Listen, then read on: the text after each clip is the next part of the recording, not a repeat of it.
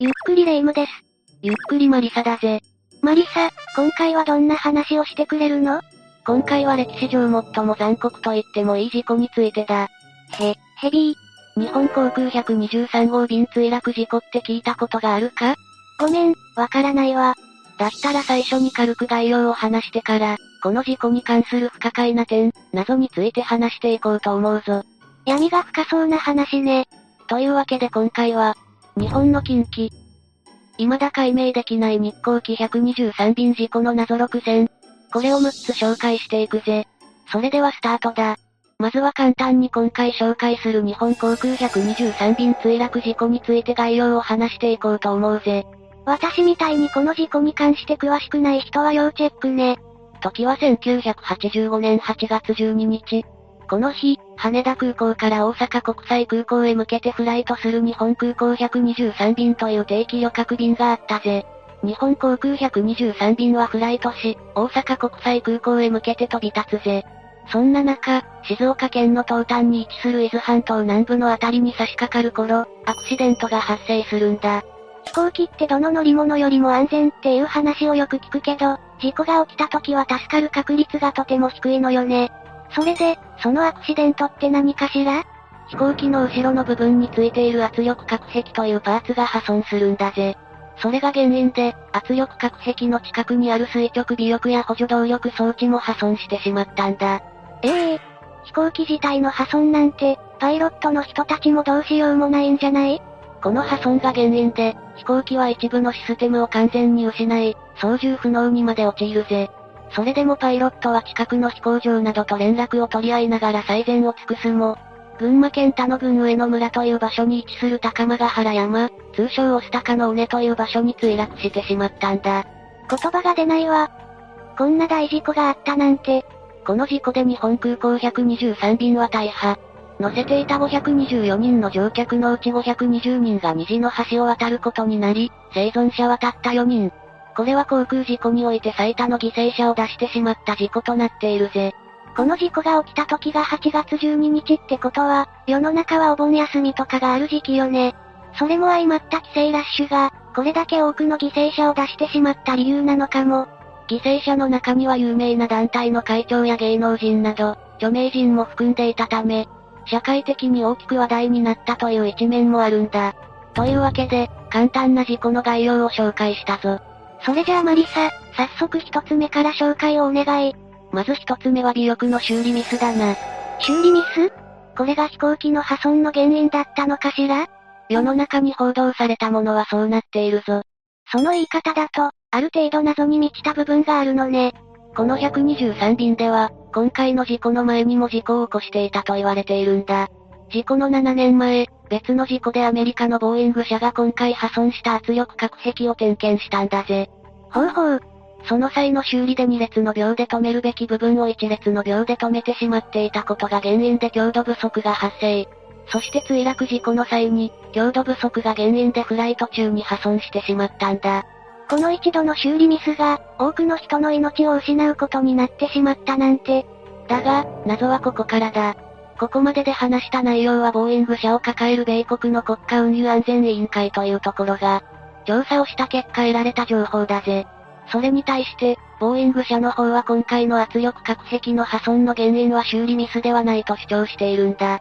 え？えでも止めるべき部分を叱るべき方法で止められていなかったのは事実なんでしょ？ここから修理ミスではないっていうのは少し理解できないわね。ボーイング社側は今回の破損の原因は墜落時の衝撃によるものだと話すんだ。これを聞いた委員会側は、ボーイング社に対して破損した圧力隔壁の現物について詳しく調べようとするんだ。というのも、破壊された断面の型を提供してもらい、そこを調査するというものだぜ。壊れ方によって原因を調査するのは当然のことよね。対してボーイング社は型取りに対して今回の破損原因は墜落だから、そんなことしても時間の無駄。これの一点張りで依頼を拒否。なんだか、それはもはや逆に修理ミスでしたって言っているようなものじゃ。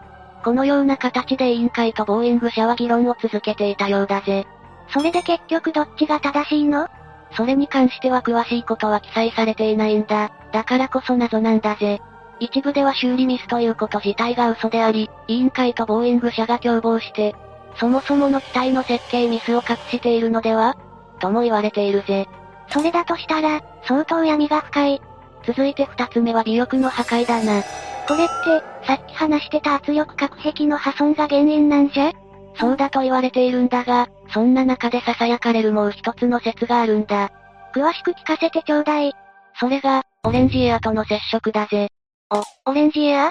オレンジエアというのは自衛隊が使用しているミサイル迎撃練習用標的ミサイル。簡単に言えば、自衛隊が演習用に使うミサイルのことだな。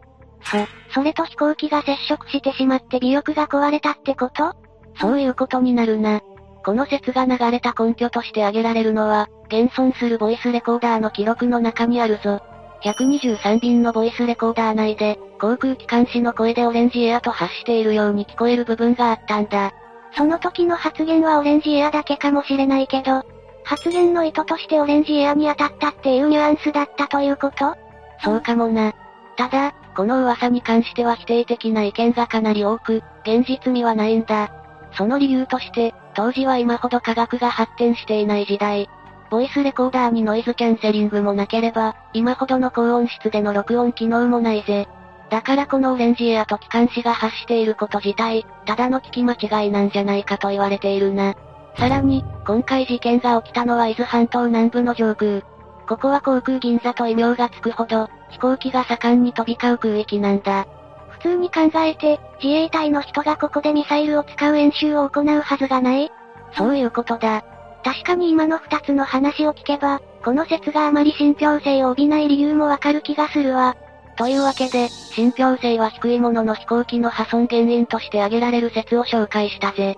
三つ目はトロンだぜ。なんて読むの？トロントロンで合っているぞ。トロンは簡単に言うと OS ってやつだ。OS はパソコンなどの操作やアプリの起動などをするために必要なソフトだな。ファイルの管理とか、パソコンで文章を作ったりするときも効率よく作業するために働いてくれるぜ。言ってしまえばパソコンの命と言っても過言ではないくらい重要なソフトだぞ。なるほど、パソコンの命か。きっとパソコンを使わない人でも、Windows、Mac、Chrome OS とかは聞いたことがあるんじゃないか？あれがいわば OS ってやつだぜ。スマホの iOS とか、Android も？それも OS だな。少し長く喋りすぎたが、今回紹介するトロンも OS の一つだぜ。私が無知なだけかもだけど、正直あんまり聞いたことがないわね。トロンは私たちが普段使用するスマホ、パソコンにおいては普及率が5%程度だから馴染みはないかもしれないな。だが、その他のオーディオ機器、家電、車のエンジン制御などには半分以上の普及率を誇っているぞ。え？え実はかなり助けられていたのね。それで、そんなトロンが今回の事件に関係しているの？ああ、これはいわば陰謀論だな。そもそもトロンは日本の技術者が発明した OS で、当時は世界を震撼させるほどの大発明だったんだ。先ほど紹介した Windows や Mac をも軽く超えるほどの完成度だったなんて言われるくらいだぜ。それはとんでもないわね。もしかしたらトロンが覇権を握る世界線もあったんじゃ。そんなトロンも、同じ OS の業界にいる人からすると脅威でしかないわけだ。確かにね、トロンに覇権を握られたら入る隙間もないかも。だからこそ、今回の123便に乗っていたトロンの技術者を陥れたんじゃないかと言われているぜ。ん？どういうこと？今回の事故は、単なる破損が原因ではなくトロンの発展を恐れた者が関与しているという説だ。この時代でも、それほど IT 技術は世界的に注目されていたことにも衝撃。でもここまでする必要なんかないじゃない。これに関しても十分な根拠などは存在しないことは念頭に置いてほしいが、この事件には事故では済まされない可能性が存在しているんだぜ。次の四つ目は虫の知らせだな。虫の知らせ？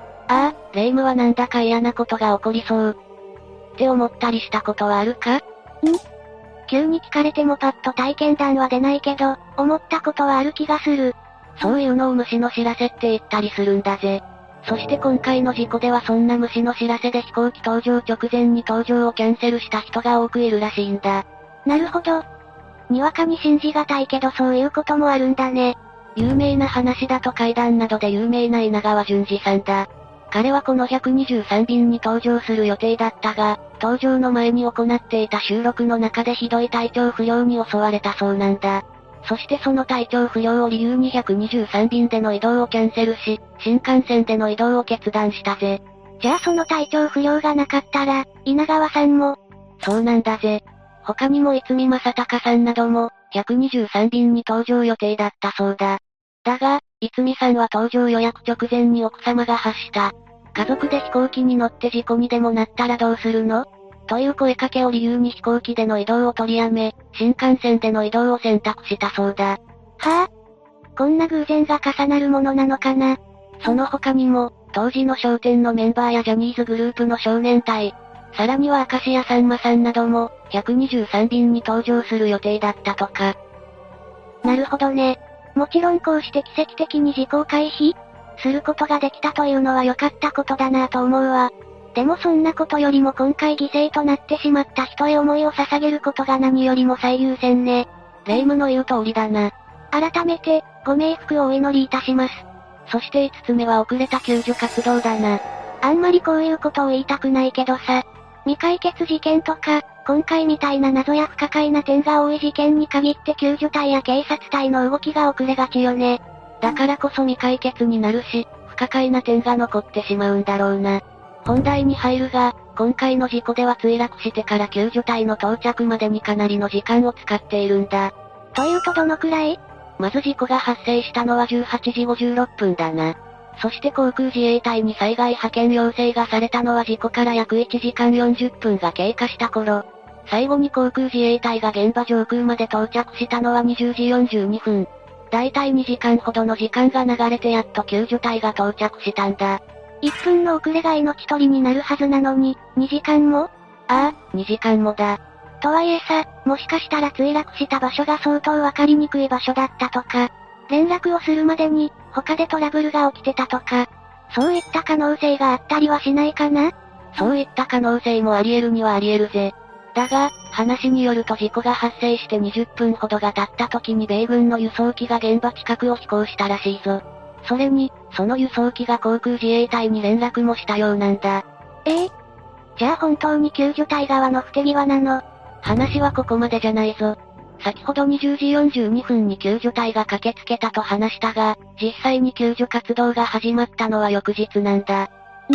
だって21時前にはついていたんでしょ？なのに日をまたぐって、その間は何をしてたの？厳密な時間を言うと救助が始まったのは翌日早朝の4時30分頃。この時点で事故から10時間が経過しているな。決して海のど真ん中のような、操作の難しい場所ではないぜ。確かに、もちろん、山の中で救助隊側の安全配慮をするといったことはあるかもしれないが、にしても時間がかかりすぎなんだぜ。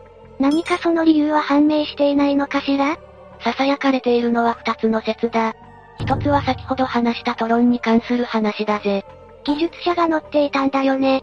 ああ、トロンの技術革新を遅らせるための事故だとしたら、この空白の時間で後始末をしていたのでは？そんな説だな。実際、この墜落事故の現場で火炎放射器が使われたと言われていたりするんだ。火炎放射器？救助に絶対いらなくない？だからこそ後始末の説が流れているぜ。加えてこの説だと、事故発生から20分後に米軍の輸送機が現場を発見したのも関係してくるんだ。事故発生から20分で現場を発見は、さすがに場所の特定が早いんじゃないか？うわぁ。今鳥肌が立った。じゃあこの説だと本当に陰謀論になると、そうだぜ。そして二つ目の説が放射性物質の危険性だな。この123便には医療用のラジオアイソトープという放射性物質が積まれていたという説だな。そのラジオアイソトープが流出していると、救助隊の人体に影響するから救助開始が遅れたってこと？そうだな。この説だったら遅れたことも無理ないなってなるわね。事実からすると、こっちの説であってほしいとも思うわ。最後の6つ目は消えた男の子だぜ。消えた男の子？レイムは最初に話した事故の概要を覚えているか？うん、覚えてるけど。